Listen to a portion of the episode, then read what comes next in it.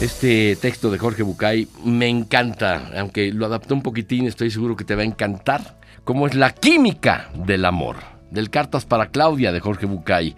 Había una vez un campesino gordo, feo, mal parecido, que se había enamorado, cuando no, de una princesa hermosa.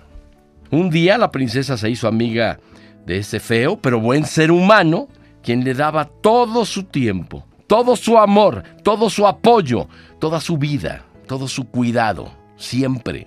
La respetaba como la gran mujer que era. Y no solamente como un título que tenía, el de princesa.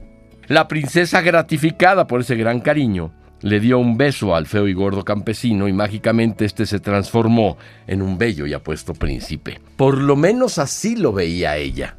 Por lo menos así se sentía él y a pesar de sus diferencias, tenían algo importante en común. Estaban locos el uno por el otro. Aún existen personas que tan solo pueden ver en otras lo de afuera, sin notar que lo realmente valioso es lo que se lleva por dentro, ya que, pues es lo de siempre, toda la vida. Se va a poner a disfrutar porque la hermosura física pasa, pero lo realmente trascendente del corazón no desaparece nunca. Más amor es lo que el mundo necesita. Más sudor y menos lágrimas, más entrega y menos sangre, más verdades, menos mentiras, más significados y menos palabras, más disposición y menos amargura, mucho más apoyo y menos envidias, más actitud y menos quejas, más unión y menos críticas, más amor.